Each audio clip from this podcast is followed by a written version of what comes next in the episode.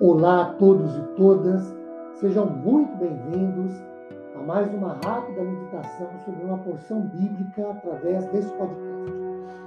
Meu nome é Ricardo Branciani, eu sou pastor da Igreja Presbiteriana Filadélfia de Araraquara, igreja esta, situada na Avenida Doutor Leite de Moraes, 521, na Vila Xavier.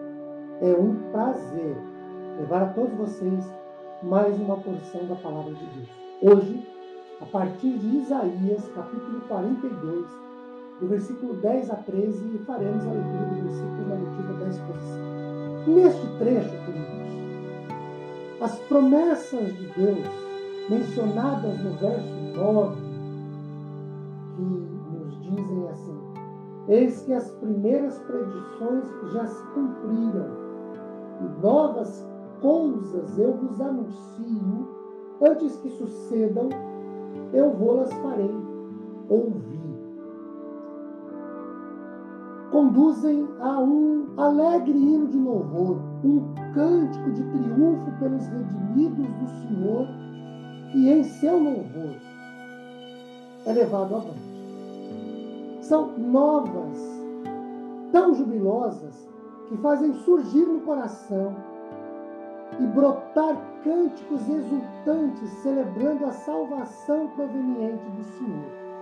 Em glorioso antropomorfismo, que é uma forma de pensamento que atribui características ou aspectos humanos a animais, a deuses, a elementos da natureza e constituintes da realidade em geral, exemplo, animais ou árvores que falam, que pensam, etc o Senhor Deus refere-se à maneira como em breve surgirá de súbito no meio do seu povo para salvação e libertação. Por exemplo, versos 10 e 11. Cantai ao Senhor um cântico novo, o seu louvor até as extremidades da terra, vós, os que navegais pelo mar, e tudo quanto nele há, nele há vós, terras do mar e seus moradores Alcem a voz o deserto, as suas cidades e as aldeias habitadas por Quedar.